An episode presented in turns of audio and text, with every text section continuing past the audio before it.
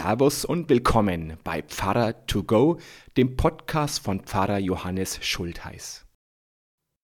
Mal ganz ehrlich. Wer träumt heimlich nicht davon, berühmt zu sein, einen wichtigen Beitrag für das Leben oder Überleben der Menschheit zu leisten oder etwas wirklich Bedeutsames zu hinterlassen? Aber tatsächlich fühlt sich die Realität oft ganz anders an. Kein Schwein ruft mich an. Und wenn doch, dann will jemand was von mir. Niemand scheint sich richtig für mich zu interessieren. Ganz so schlimm ist es wahrscheinlich nicht. Gerade jetzt am Beginn des neuen Jahres werden Kontakte gepflegt. Trotzdem lege ich noch einmal nach. Würde wirklich etwas in der Welt fehlen, wenn es mich oder dich nicht gäbe? Jeder ist ersetzbar auf der Arbeit und vielleicht auch in einer Partnerschaft. Die sozialen Medien führen einen das drastisch vor Augen. Egal wie viele Freunde, Klicks oder Daumen nach oben ich habe, andere haben immer mehr. Egal wie sportlich, witzig oder kreativ ich auch bin, irgendwo ist immer jemand noch besser. Was sind wir? Ein Wimpernschlag im Lauf der Geschichte. Auch wenn wir der schönste, intelligenteste und großartigste Mensch der ganzen Welt wären, bleiben wir doch für das Universum völlig bedeutungslos. Solche Gedanken muss sich Hagar gemacht haben. Hagar, die Sklavin Saras. Ihre Geschichte wird gleich nach den ersten Seiten der Bibel erzählt. Sie ist Teil der Geschichte von Abraham und Sarah. Der Nomade Abraham und seine Frau Sarah sind bereits im fortgeschrittenen Alter und immer noch kinderlos.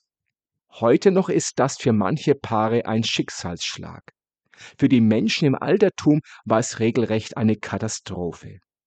Mit dem ausbleibenden Nachwuchs war die Altersversorgung gefährdet. Spott und Hohn waren die Folge.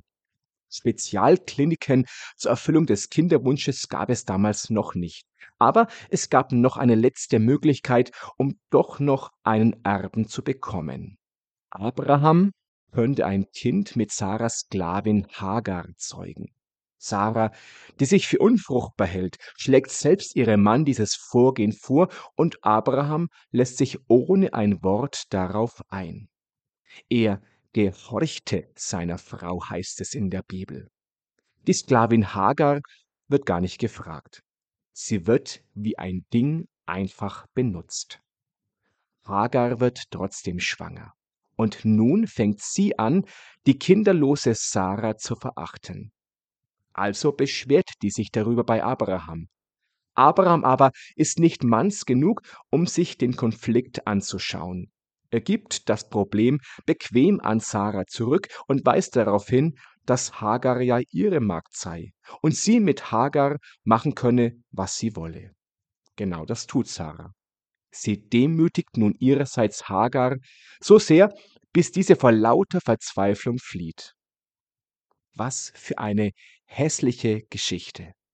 Da ist der Schmerz über die Kinderlosigkeit, ein sexueller Missbrauch, Mobbing und jetzt auch noch Vertreibung.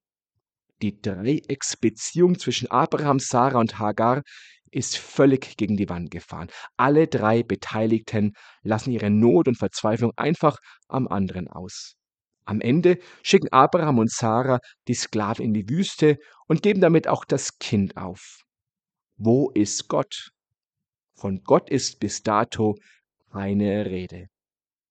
Das ist fast so wie in unserer Welt, in der manchmal eine Katastrophe, ein Unrecht nach dem anderen geschieht und sich nichts tut. Aber Gott schaut nicht nur zu. Gott schickt Hagar einen Engel in die Wüste, der sie wieder aufrichtet, der ihr neuen Mut macht. Hagar darf nicht in der Wüste sterben. Lösen kann dieser Engel das Problem aber auch nicht. Er schickt sie deshalb wieder zurück zu Abraham und dessen neidischer Frau Sarah. Der Engel weiß, dass das nicht einfach ist. Deshalb weist er auf das Kind hin, das Hagar in sich trägt. Wenn die Mutter jetzt stark ist und durchhält, wird auch das Kind eines Tages stark sein. Der Bote Gottes schafft es tatsächlich Hagar, neue Kraft zu geben. Und nun fallen die Worte unserer Jahreslosung 2023. Du bist ein Gott, der mich sieht. Die von allen Menschen verlassene Hagar ist nicht Gott verlassen. Gott hat ihre Not gesehen, er hat sich ihr zugewendet. Noch ist nichts gut in ihrem Leben, aber ihr reicht es schon, dass sie, die Sklavin, nicht übersehen wird, sondern gesehen wird. Du bist ein Gott, der mich sieht. Gesehen werden. Das ist genau das, was sich jeder Mensch wünscht. Aber wie viele Menschen werden einfach übersehen? Wenn etwas schief läuft, dann ärgert man sich schnell über den Paketzusteller, die Lehrerin oder den Pfarrer. Aber wenn alles gut läuft, übersehen wir das. Wir freuen uns über die reiche Auswahl beim Einkaufen. Aber wie oft denken wir dabei an die Landwirte, die Lkw-Fahrer, die Verkäuferinnen? Wer denkt an die Menschen, die irgendwo in Asien unsere Klamotten nähen? Du bist ein Gott, der mich sieht, hören wir heute. Die Jahreslosung gibt uns für 2023 zwei Aufgaben.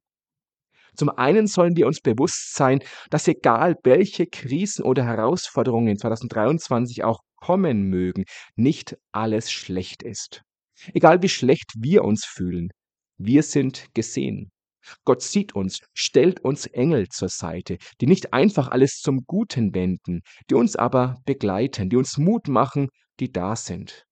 Es wäre schade, wenn wir durch 2023 mit einer so dunklen Brille gehen, dass wir das Gute gar nicht mehr wahrnehmen. Gott sieht uns. Schauen wir, dass auch wir das sehen und spüren. Das Zweite, was die Jahreslosung uns aufgibt, die anderen nicht zu übersehen. Gott hat nämlich keine anderen Augen als unsere. Gott schaut auch durch uns auf die anderen Menschen. Manchmal sind wir nicht Hagar, manchmal sind wir auch der Engel. Behalten wir einander im Blick. Nicht wie jemand, der übergriffig alles überwacht und kontrolliert, vielmehr mit einem wertschätzenden, anerkennenden Blick, denn das, was uns gut tut, was wir uns erhoffen, das wird auch anderen nicht schaden. Gesehen werden tut gut. Dafür müssen wir gar nicht berühmt sein. Es müssen nicht alle Augen und Kameras auf uns gerichtet sein. Das ist am Ende gar nicht schön. Um glücklich zu sein, reicht es 2023 vollkommen aus, dass einer uns sieht. Und das wird geschehen. So, das war's schon. Dann sage ich Servus und bis zum nächsten Podcast. Oder vielleicht sehen wir uns ja auch am Sonntag live in der Kirche oder werktags im Gemeindehaus oder auf YouTube oder sonst irgendwo. Gott behüte euch. Servus.